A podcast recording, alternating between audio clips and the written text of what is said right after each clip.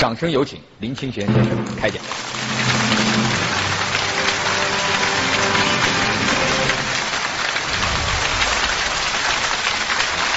有一次我到成都去演讲，结果要上台的时候碰到一个女生，长得很漂亮，啊，跑过来拉我的袖子，然后塞给我一封粉红色的信，哇，我听看了砰砰跳，这应该是一封情书吧。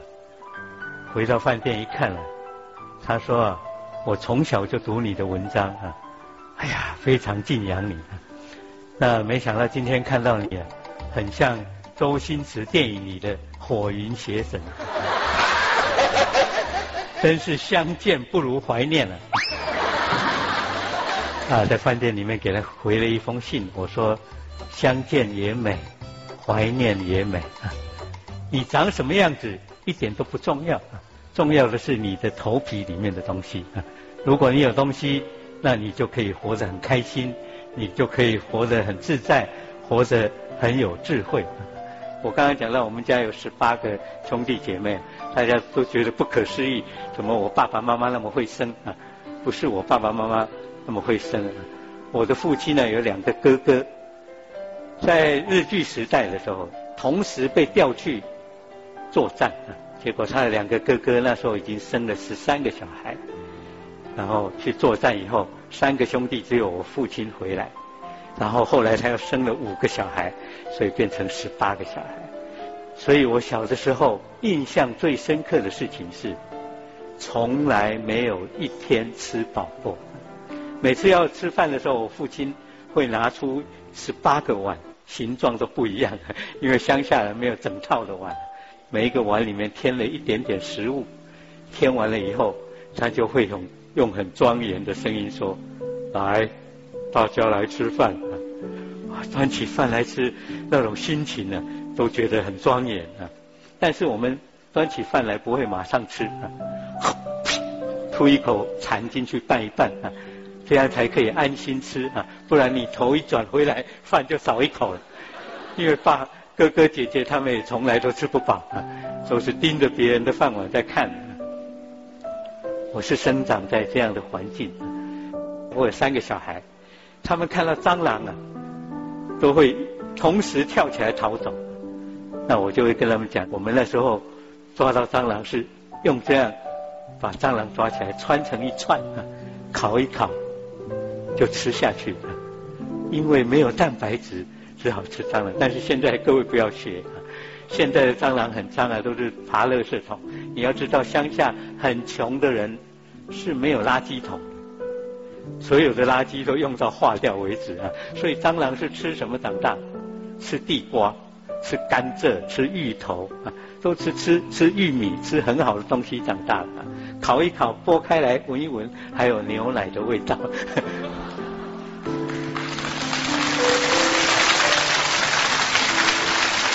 你的环境并不能决定你的未来，你的过程也不能决定你的未来。而是你的心的向往决定了你的未来。我刚才讲到我小时候那么穷啊，可是我八岁的时候就立志将来要当一个成功的、杰出的、伟大的作家啊！自己每天鼓舞自己啊。有一天，我的父亲呢说：“十二啊，你长大以后要干什么？”我说：“我长大以后要当作家，写文章给人家看。”啊。他说：“作家是在干什么的？”我说作家啊，就是坐下来字写一写，寄出去啊，人家钱就会寄来啊。我爸爸很生气，当场给我一巴掌。傻孩子，这个世界上哪有那么好的事情？如果有那么好的事情呢，我自己就先去干了，不会轮到你啊。哎呀，在我居住的地方啊，三百年来没有出现过一个作家。一个小孩子突然想要当一个作家，这是很奇特的事情呢。没有人相信，也没有人认为这是可以成功的。唯一了解我的就是我的母亲。我的母亲一直相信呢，我长大会变成一个作家，所以她很关心我的写作事业啊。我在小的时候经常蹲在那个我们拜祖先的那个桌子前面写作，因为我们家只有一张桌子，我的妈妈不时就会倒水进来给我啊，然后问我，我看你整天都在写，你是在写心酸的呢，还是在写趣味的？我就说心酸的也写一点，趣味的也写一点。我的妈妈就说，心酸的少写一点，趣味的多写一点。人家要来读你的文章，是希望在你的文章里面得到启发，得到安慰，得到智慧啊。而不是说读了你的文章以后，立刻跑到窗口跳下去，那这个文章就没有意义。我就问他说：“那如果碰到心酸的事情怎么办？”我妈妈说：“碰到心酸的事情呢，棉被盖起来哭一哭就好了。”啊，这个影响了我后来的写作。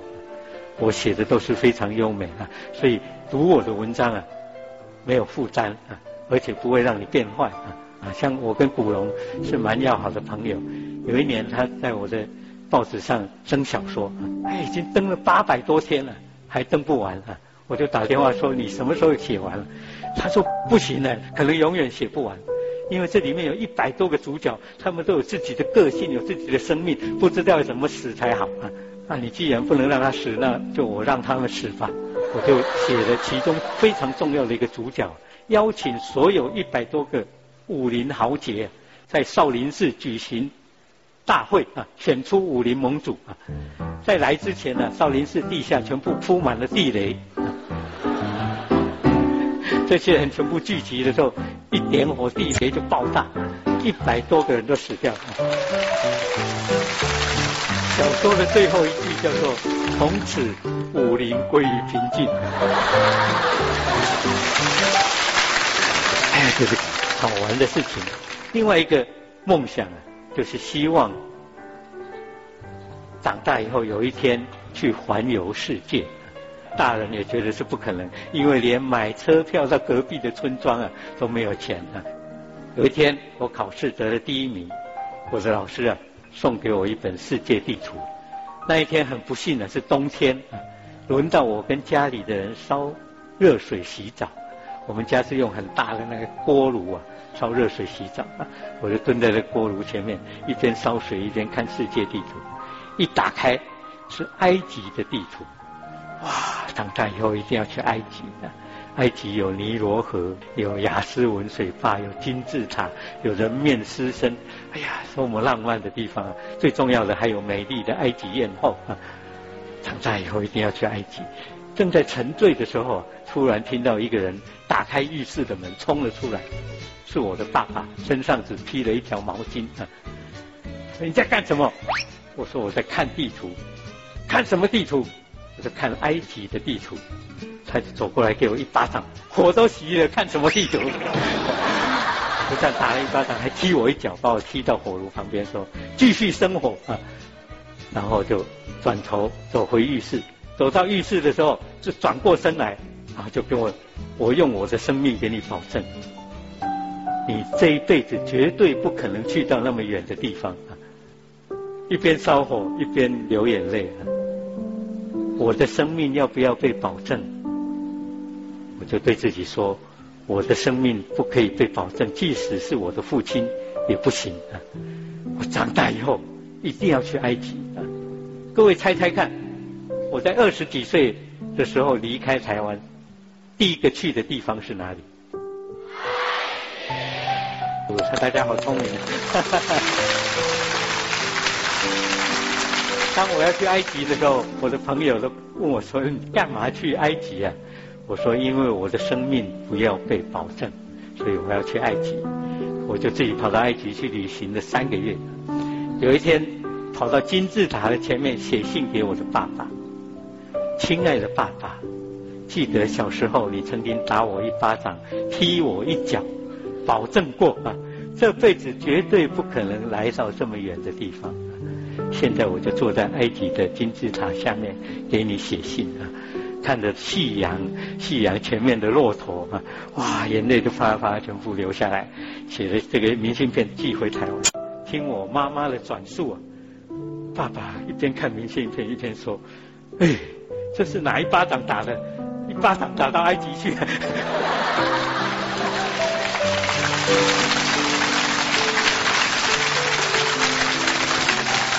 第三个愿望，我希望找到一个身心灵都相契的伴侣，啊，来做自己的妻子。为什么会有这样的想法？因为我在初中一年级的时候，有一天跟着七个同学一起跑到戏院去看一部电影，叫做《罗马假期》，里面有一个女主角叫做奥黛丽·赫本，哇，长得真美啊，又优雅又有气质又脱俗啊。我们看完电影以后，八个人站在戏院前前面了，手牵手发誓，将来长大一定要娶一个奥黛丽·赫本做妻子。如果娶不到奥黛丽·赫本了，就誓不为人。经过几十年以后，我们在乡下举办一个同学会，大家都带自己的太太来参加。吃饭吃到一半，我站起来，放眼望去啊，只有一个人的太太长得像奥黛丽·赫本，就是我太太。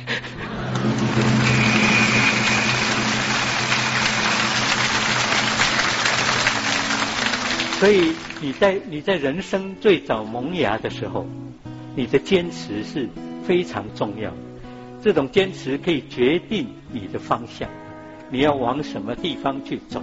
我说你很贫穷没关系，穷人有很多宝藏是有钱的人没有的。第一个，穷人的宝藏，每一天都睡得着。这个世界上很多有钱的人晚上要吃安眠药才睡得着。可是因为家里以前实在太穷了啊，连那种土地上、泥土地上、木板上都睡得着。现在有床睡，当然躺下去就睡着了。第二个，每一餐饭都吃得下。小的时候什么都吃，连蟑螂都吃，现在还有什么可挑剔的？什么都吃得下。第三个是不怕人生的转弯啊！你是从那个非常穷的环境出来。像我现在做一个人生的选择的时候，我都会想，大不了我就回到十四岁那年，背着一个布袋，放里面放着一个玻璃瓶，离开家乡。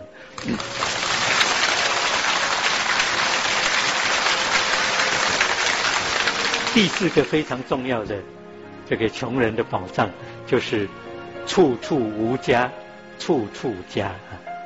哎呀，你看起来好像没有地方可以住，其实到处都是你的家。有时候我喜欢爬山，爬到山顶上，从山上看下来，看到台北最繁华的地方啊，一零一大楼，很多百货公司啊，我就很感慨，有钱人的家乡在哪里？有钱人的家乡在百货公司，在超级豪宅，在大楼里面啊。穷人的家乡在哪里？穷人的家乡在天空，在远方。在森林，在河海交界的地方。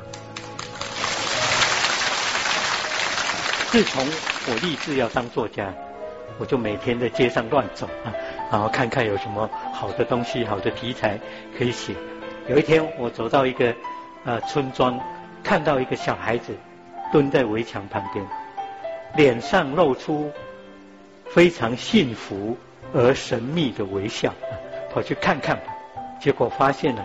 他旁边摆了一个汽水的空罐子，他坐在那里干什么？打嗝。呃，呃，一边打一边微笑。哇，打嗝竟然是这么幸福的事情呢！从小都没有喝汽水喝到打嗝的经验，我就站在那个小孩子的前面发誓，这辈子。一定要喝汽水喝到打嗝，如果没有喝汽水喝到打嗝，就誓不为人。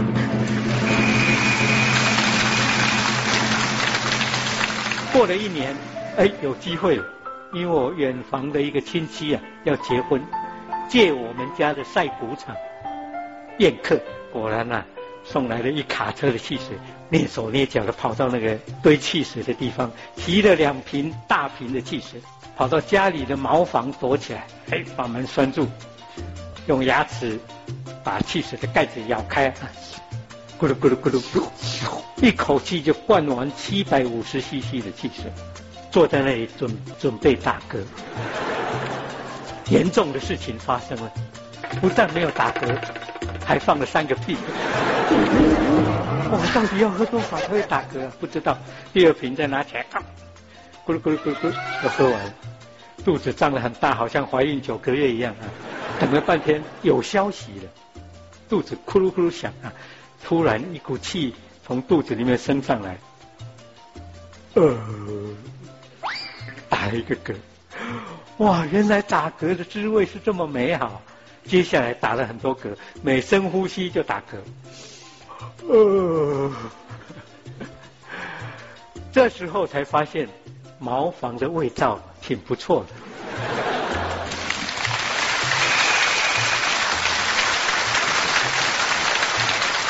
打开门，发现阳光普照，啊，人生多么美好！